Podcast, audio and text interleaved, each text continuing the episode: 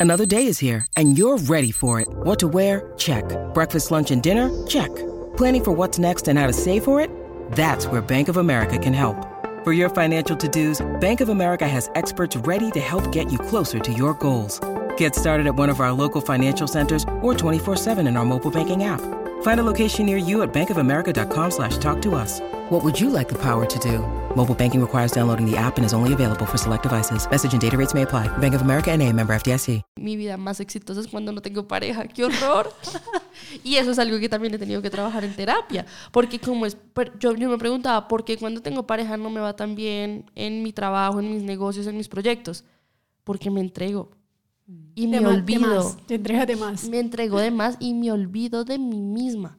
O sea, me entrego... Eso, eso es tóxico.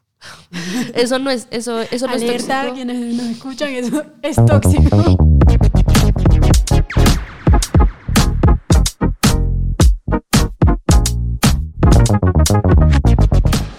Hola a todas, todos y todas, bienvenidos a un nuevo episodio de Pena sin Pena, un video podcast del espectador en el que hablamos de amor, tusas y relaciones sanas. En el día de hoy tenemos una invitada súper especial, Lucía Beltrán, es influenciadora, comunicadora social, mamá, feminista, eh, y Lucía viene a hablarnos de las tusas, eh, que públicamente es difícil hablar de ellas con nuestras amigas. Tal vez si nos abrimos, nos volvemos nada, pero ya atreverse a hablar en Instagram y a TikTok de lo mal que uno pasa por una tusa es difícil y Lucía lo ha hecho. ¿Cómo estás, Lucía? Muy bien, muchas gracias por la invitación. Estoy muy emocionada y feliz de hablar de estos temas. ¿Cuántas tusas has tenido? La verdad, yo creo que no muchas, pero, a ver, yo creo que no muchas porque he tenido tres personas con las que me ha dado así súper duro, pero con esas tres personas han sido muchas veces. ¿Sí? Entonces, eh, creo que lo más difícil es al final entender que hay que dar el paso, subir el puente, cruzarlo y superarlo. Eso es lo más difícil, pero sí, muchas veces, pero con pocas personas. Es decir, has terminado y has vuelto constantemente con Ay, qué horror. El círculo. Horror. tóxicas, tóxicos. Tres relaciones tóxicas has tenido. Mira que mm, dos han sido tóxicas, dos han sido sanas pero esos dos tóxicos, las tusas así dolorosas y los dos sanos también las tusas. Es difícil, pero la toxicidad uno no la ve dentro de la relación, uno la ve cuando sale, porque cuando estás ahí estás enamorada, el idilio de amor y aparte crees mucho en el amor romántico. Y eso es muy fuerte y muy doloroso porque crees que esa persona, por más mal que te trate, es la persona de tu vida es el amor de tu vida, con esa persona te tienes que casar. Y estamos acostumbrados por quizás nuestras abuelas o nuestras mamás que han soportado tanto que tú también tienes que soportar para poder estar con esa persona años. Por eso es más dolorosa la tusa. Em, ¿Cuál de todas esas tusas ha sido la más dolorosa y por qué? Increíblemente, mi relación más sana, porque duramos seis meses y de esos seis meses yo creo que la tusa fue de dos años porque yo me, daba látigos pensando, pucha, esa era la persona para mí, ese era mi príncipe azul, me trataba increíble, ¿cómo es que lo dejé ir? Yo misma me saboteé y fue un trabajo largo entender que pues no era él tampoco. Y está bien si no llega a haber una persona ideal para ti, pero yo en ese momento me latigaba mucho pensando que él era el perfecto. Y no era tampoco, o sea, si nosotros terminamos fue por algo. Y también eso da cuenta que no importa el tiempo, ¿no? Porque a veces se cree que si duras 10 años la tusa va a ser peor que si duras 6 meses. Eh, tiene que ver con otra cosa, que es como la intensidad y las experiencias que uno vive en ese tiempo con la persona. Sí, increíblemente. Ese, ese personaje es amigo mío todavía, porque logramos como llevar esa amistad y todo bien, de verdad lo quiero mucho, lo aprecio mucho, le deseo siempre lo mejor. Pero yo tengo como un pensamiento, una hipótesis, no sé, y creo que calan muchas personas, y es que entre más duración tenga una relación, la tusa se vive dentro de la relación. Entonces, cuando terminas con esa persona, tal vez ya no te duele tanto después, porque dentro de la relación ya estabas sufriendo tanto y haciendo el duelo que era mucho más fácil cuando ya terminabas con esa persona. ¿Y cuáles han sido como tus etapas de la tusa? Como, ¿cuál, es, ¿Cuál es la Lucía entusada? Mira que yo hace mucho tiempo no sé qué es estar así entusada, por lo menos llevo un año, mm, tal vez, sí, yo creo que por ahí un año más o menos. Entonces, siempre ha sido muy diferente, porque al principio, cuando tengo 17 años, pucha, yo me tiraba en la cama a llorar, eh, no, me, no me bañaba, los litros de helados, típico películas de románticas. Pero con el paso del tiempo eso se va superando y ya te duele, pero igual tienes que seguir con tu vida. A los 17 no tienes muchas cosas que hacer. O sea, honestamente, una persona adolescente, o por lo menos ese era mi caso, yo no tenía que trabajar, solo tenía que ir a la universidad y si terminábamos en vacaciones, ¿yo qué hacía? Pues nada, sufrir ahí, llorar. Pero cuando ya eres más adulta, tú sufres, pero tienes que pagar arriendo, tienes que pagar salud y pensión, tienes que, no sé, en mi caso ahorita, velar por mi hija y estar trabajar y, estar en ese movimiento, la tusa pues sale más rápido. Así que hoy en día no es como que me sienta la experta en tusas, pero puedo analizar mucho mejor qué es lo que me está doliendo. Y esa fue la parte más difícil para mí. Eh, yo sufría porque la otra persona no hacía cosas para mí. Y luego entendí que realmente yo me estaba dando esas cosas a mí. O sea, si te voy a decir cosas bobas, porque ese era mi caso. Y eso también era una falta de amor por mí misma gigante. Yo decía, es que no me, da no me dedica canciones, no me da flores, no me da chocolates, no me dice buenos días, ¿cómo estás? Extraño tanto eso. Pero yo me lo hacía a mí misma. O sea, yo me levantaba y me decía, buenos días, Lucía, ¿cómo estás hoy? Qué raro, ¿verdad? Pero es que es lo que deberíamos hacer y es lo más sano del mundo, mirarte al espejo y decirte, estás hermosa, estás divina. Para que cuando llegue otra persona sea un acompañamiento y no delegarle a esa persona todo el amor. Porque entonces te delego a ti todo lo que no me doy a mí misma.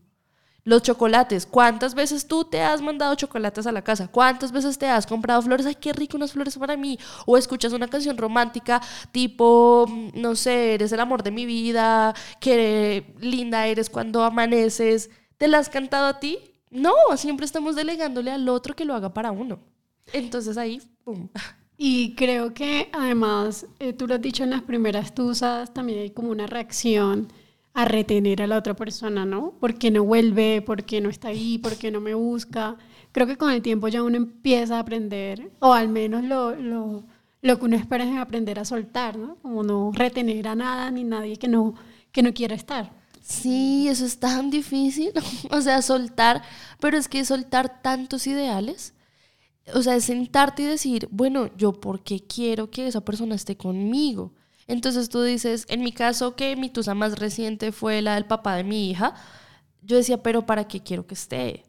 Pues por el concepto de la familia feliz, del matrimonio, de que es el papá de mi hija, de cómo me va a juzgar la sociedad por ser mamá soltera, de que si yo llego a casarme con otra persona y tener hijo de otra persona, la sociedad es como, uy, pero qué responsable esa mamá, tiene un papá diferente para cada hijo. Ese tipo de cosas cala tanto en tu inconsciente y en tu cabeza que tienes miedo de que ese papá de tu hija te deje precisamente por eso. Y también estás en un estado muy vulnerable porque eres mamá sola. Entonces tienes muchos miedos de criar sola. Y yo quería atraparlo y que estuviera conmigo y hacía lo que fuera para que estuviera conmigo, pero tampoco es sano porque pues ya teníamos que dejarnos ir y es sentarte contigo misma y decirte que todo lo que estás pensando es mentira. Porque no es cierto que no vas a encontrar otra persona, no es cierto que esa persona va a ser para ti el amor de tu vida y sobre todo quitarte de la cabeza eso de, ¿Cómo vamos a echar a la basura tantos años de amor? No, ¿qué pasa? ¿Qué pasa? O sea, los, no estás echando a la basura nada porque eso quedó en los recuerdos y quedó en tu experiencia. Tú lo que estás haciendo es avanzar. Porque lo que los recuerdos a veces te están anclando. ¿Tú crees que las tusas mejoran con los años? Tú a los 17 años eh, y ahora ya adulta, ¿crees que han mejorado las tusas o cada tusa tiene su complejidad? Sí, yo creo que cada tusa tiene su complejidad porque ninguna persona es reemplazable, em, pero cada persona es como, más bien es como, como que ninguno es indispensable en tu vida, pero cada uno es diferente. Es decir, como el noviecito que yo tuve a los 17, si yo lo miro hoy, 10 años después, en retrospectiva, es como, uy, no, suerte, yo lo hubiera dejado hace rato. Pero si llega otra persona, como, como que tú ya vas subiendo de nivel en el escalafón de lo que tú quieres en una persona, de las características. Entonces a veces puede que duela más porque justo esa persona que dejaste tenía más características que te hacían feliz. ¿Sí? Y lo mismo digo, la otra persona no debería hacerte feliz, deberías tú misma hacerte feliz y la otra persona es un complemento. Claro. Em, aquí en este podcast hablamos también de las tusas y rupturas amorosas desde el enfoque de la salud mental, cuando, cuando ya se convierte en un asunto para ir a terapia. Em, ¿Tú has ido a terapia alguna vez por una tusa? Sí. ¿Cómo te fue? Em, al principio cuando yo empecé a ir a terapia, no empecé por la tusa, pero el, yo, yo es que me da mucha risa porque me acuerdo y yo en la terapia decía, no, no, en mi relación estoy muy bien, yo estoy muy bien en mi relación, pero estaba re mal todo, ¿sí? solamente que yo quería ignorarlo, esa es, la cosa. Pero gracias a que empecé a ir a terapia y empecé a valorarme a mí misma, pude dejar esa relación de seis años. O sea, imagínate lo que hizo la terapia en mí. Pero cuando dejo esa relación de seis años y me meto en otra, yo estaba como en una dualidad, ¿no? Como el, el exnovio con el, con el novio, como esas comparaciones odiosas. Y yo me sentía mal y cuando fui a terapia de nuevo, o sea, seguía como mi control, entendí que yo, yo era un poco adicta al dolor y tenía apegos insanos. O sea, eso es lo que te demuestra a ti la terapia. La terapia te dice, mira, tu crianza fue de esta manera, tus papás te cuidaron de esta manera, por tanto cuando eres adulta buscas esto en unas personas y cuando no te lo dan, te alteras. Entonces yo descubrí que tengo como múltiples heridas de abandono y de rechazo. Y por mis heridas de abandono yo era como, pero ¿por qué me duele tanto? Y a veces no es dolor, a veces también es ego. Sí, yo creo que lo bonito de la terapia es que finalmente como uno se conoce eh, a sí misma, como descubre cosas Em, que antes no las tenía tan claras, pero siempre estuvieron ahí y le permite finalmente a uno quererse un poquito más, que es lo que, lo que tú hablabas también. Pero yo creo que todavía hay vergüenza de decir yo fui a terapia para trabajar una tusa o yo trabajé en mi terapia una ruptura amorosa, creo que todavía hay un poquito como de vergüenza de reconocerlo públicamente. Y todavía hay mucha vergüenza de ir simplemente a terapia. Es que mm, es como ir al odontólogo es como ir al médico, es hacerte tus chequeos. La salud mental también hace parte de ti, también hace parte de, oiga, ¿cómo estoy por ese ámbito? Eh, mi exnovio, del que tanto hablo como en mis redes sociales, aunque yo tengo muchos novios, ¿no? Porque es que después sale que, que me quieren demandar y yo no sé qué, que por las cosas que estoy diciendo. Entonces, el tipo está ofendido porque yo una vez le dije, vaya terapia. Pero ¿por qué te ofendes? Porque lo tomas como un insulto. Entonces miremos desde dónde estamos viendo la terapia. ¿Sí? Porque eso me hace ver que muchas personas, lo que tú dices, todavía lo ven como un insulto, como algo de locos, como algo de mal. Y eso no es así. ¿Acaso tú te vas a ofender cuando alguien te dice, oye, ve al médico? No. O sea, ¿por qué alguien te diría, ve al médico? Porque se preocupa por ti, porque quiere que estés bien. Es exactamente lo mismo.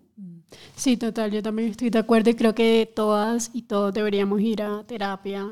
Además, porque es rico que alguien lo escuche a uno, ¿no? Sin prejuicios. Bueno, también es difícil dar con, con una buena terapeuta, un buen terapeuta, pero cuando se logra, eh, me parece que ayuda un montón como hacerse preguntas eh, que aplazamos por distintos motivos y ese puede ser un espacio para, para finalmente hacérselas, ¿no?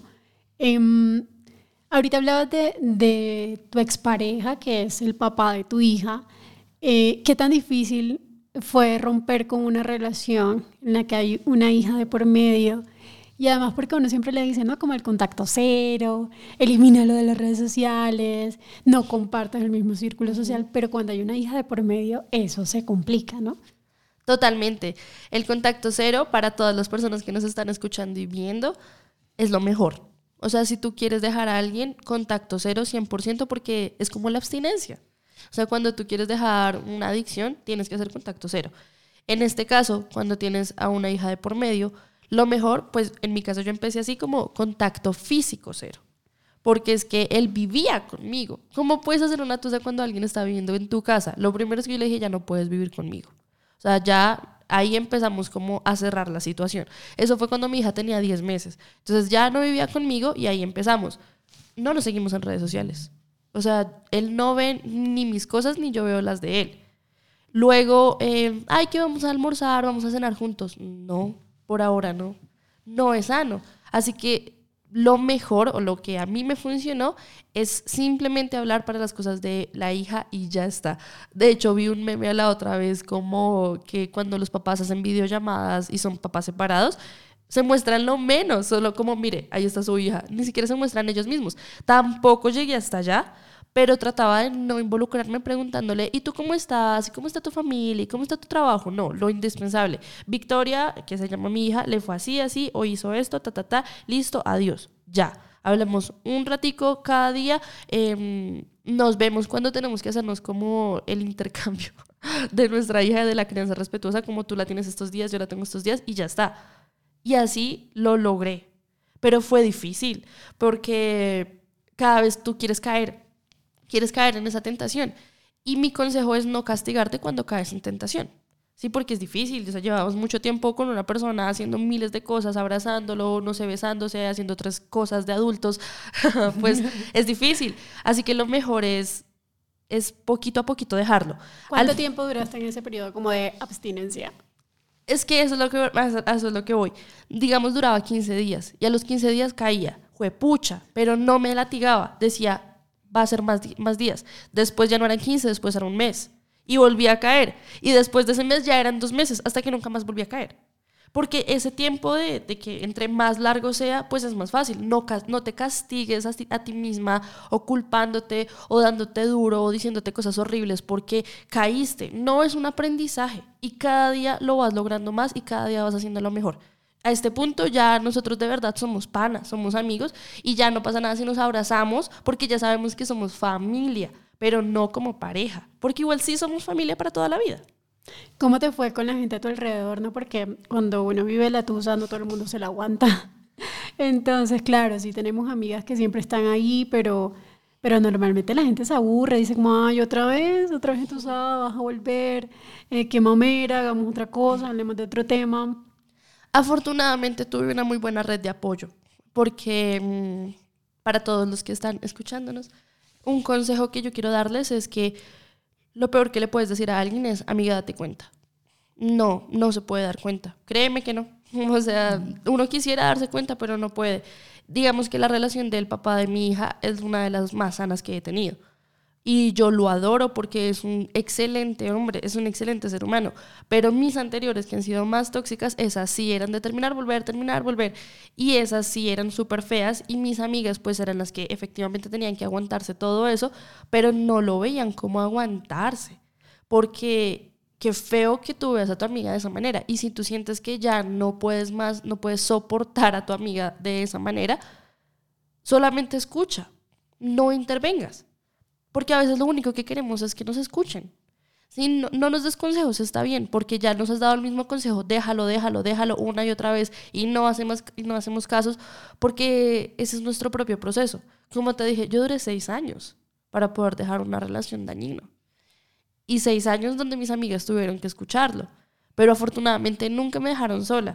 Y esa es la red de apoyo, porque si tú dejas a una persona sola, se va a ahogar, y necesitamos como expulsar todo eso que está en nuestro interior. Dicen también que mm, el final de, mm, de una tusa, eh, cuando ya se acaba el ciclo de, del duelo, lo que viene es maravilloso. ¿Es cierto o cómo te ha ido a ti al final de la tusa? Sí, yo creo que sí es, sí es maravilloso. Yo siento que mis mejores momentos exitosos, o mi, mi, vida más exitosa es cuando no tengo pareja. ¡Qué horror! y eso es algo que también he tenido que trabajar en terapia. Porque como es, yo, yo me preguntaba, ¿por qué cuando tengo pareja no me va tan bien en mi trabajo, en mis negocios, en mis proyectos? Porque me entrego. Y me olvido. Te entregas de más. Me entrego de más y me olvido de mí misma. O sea, me entrego, eso, eso es tóxico. Eso no es, eso, eso no es Alerta a tóxico. quienes nos escuchan, eso es tóxico. Y no tanto para la otra persona, sino para ti. Claro. Porque te estás olvidando. Yo me estaba olvidando por entregarme a la otra persona. Hacía todo lo que la otra persona quisiera, me quería ver con esa persona para todo el, todo el tiempo. ¿Y yo qué? Mis tiempos conmigo misma, ¿qué? Entonces, por eso sé que sí, efectivamente, cuando terminas esa relación empiezas a vivir, estás libre, estás suelta, no tienes ninguna preocupación, nadie te está controlando, entre comillas, porque mis relaciones tóxicas eran así, eh, pero podía estar libre. Uno puede estar libre en una relación mientras haya sanado todas esas cosas, que fue mi caso. Yo tuve que entender que en mi próxima relación no me puedo entregar tanto. Claro, y entonces ya estás aprendiendo a tener las relaciones sanas, que finalmente como el propósito eh, de estar en pareja eh, o con los vínculos afectivos, como lo acordemos, pero, pero sí, yo creo que con el tiempo uno va al menos identificando qué es una relación sana y qué no. Eso es como lo valioso también un poco de las rupturas. Sí, pero lo más importante es entender que tienes que tener una relación contigo misma sana. O sea, yo llevo, desde que terminé con el papá de mi, hija, terminamos en el 2020. Terminamos en el, dos, no, en el 2021 terminamos, a inicios más o menos. Y desde entonces era como, como que yo lo buscaba, pero él no se dejaba encontrar. entonces todo ese tiempo fue así, hasta que ya definitivamente dije que ya no más y ya llevo un año sin nadie. O sea, es que sin nadie, pero no me hace falta. No estoy como necesitando una relación pero porque estoy cómoda conmigo misma. O sea, es que si yo no estoy con mi hija, muchas, muchas mamás mm, me entenderán y es como, ay, pero ¿qué hago? ¿Qué hago? ¿Qué hago si no estoy con ella? Qué aburrimiento estar en mi casa sola. No, no es aburrido porque, no sé, puedes hacer cosas que te gusten, hacerte una limpieza facial, ponerte a pintar, ponerte a ver tus películas y una cobija, ponerte, no sé, a hacerte cosas en el cuerpo, como cremitas, no sé, o sea, dedicarte tiempo a ti. O incluso, ¿cuántas veces has tenido una cita contigo misma? Tú dices como, ay, pero es que qué rico salir a un centro comercial, ir a comer algo rico, ver una película. Hazlo, tú sola. Yo lo he hecho y es súper liberador. Te vas a tu restaurante favorito, comes algo súper rico, compras una boleta de cine y ves la película. Tú sola. Eso es tener una relación sana contigo mismo, porque cuando llega la otra persona ya es un complemento. Y no te olvidas como me pasaba a mí.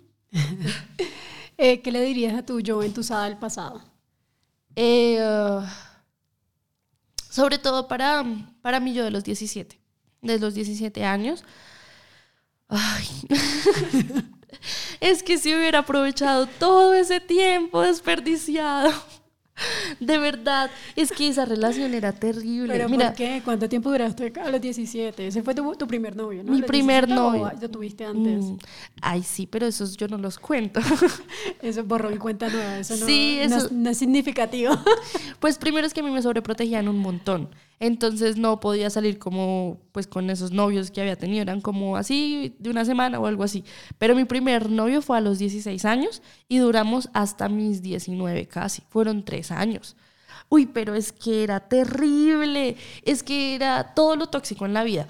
Pero también por falta de conocimiento y por eso yo también como que me esfuerzo un montón en contar estas cosas en redes sociales, de desmitificar tanto.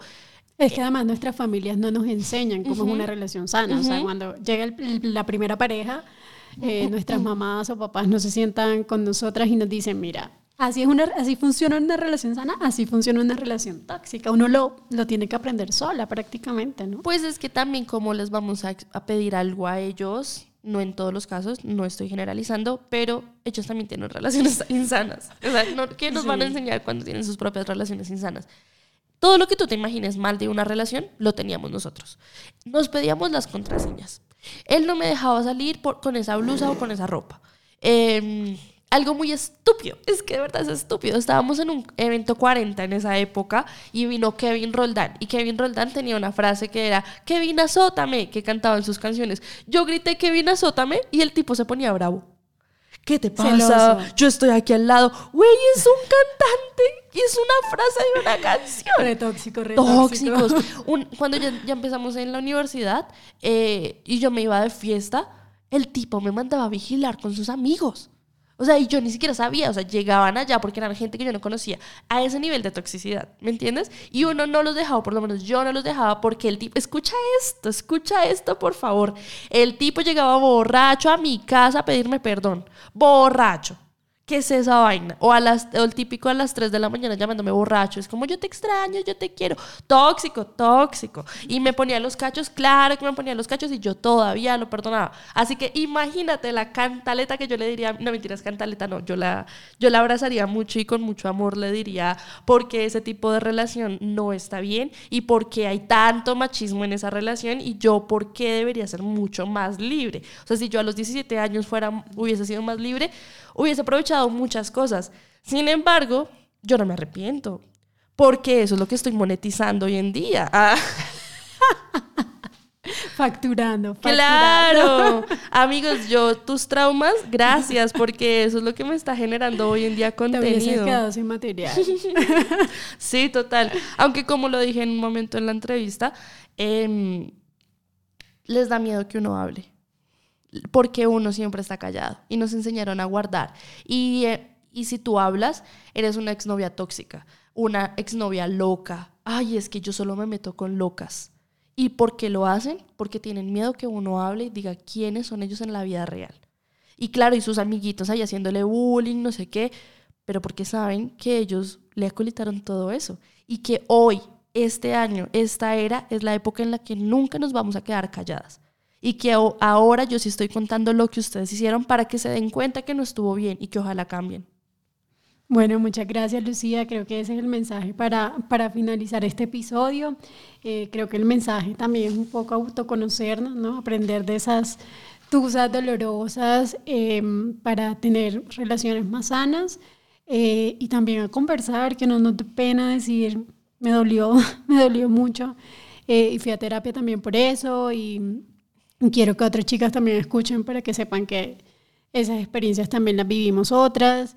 Eh, así que bueno, eh, nuevamente gracias y, y nos escuchamos en otro episodio y ojalá nos puedas acompañar en este podcast nuevamente. Muchísimas gracias. Me pueden seguir a mí en todas mis redes sociales como arroba la mona soy yo. También siguen este, estos contenidos tan valiosos que nos ayudan un montón. Si no tenemos como los recursos para ir a terapia, podemos escuchar las voces de las demás porque lo personal es político. Ay, quedó muy chévere, muchas gracias. Ay, muchas gracias a ti.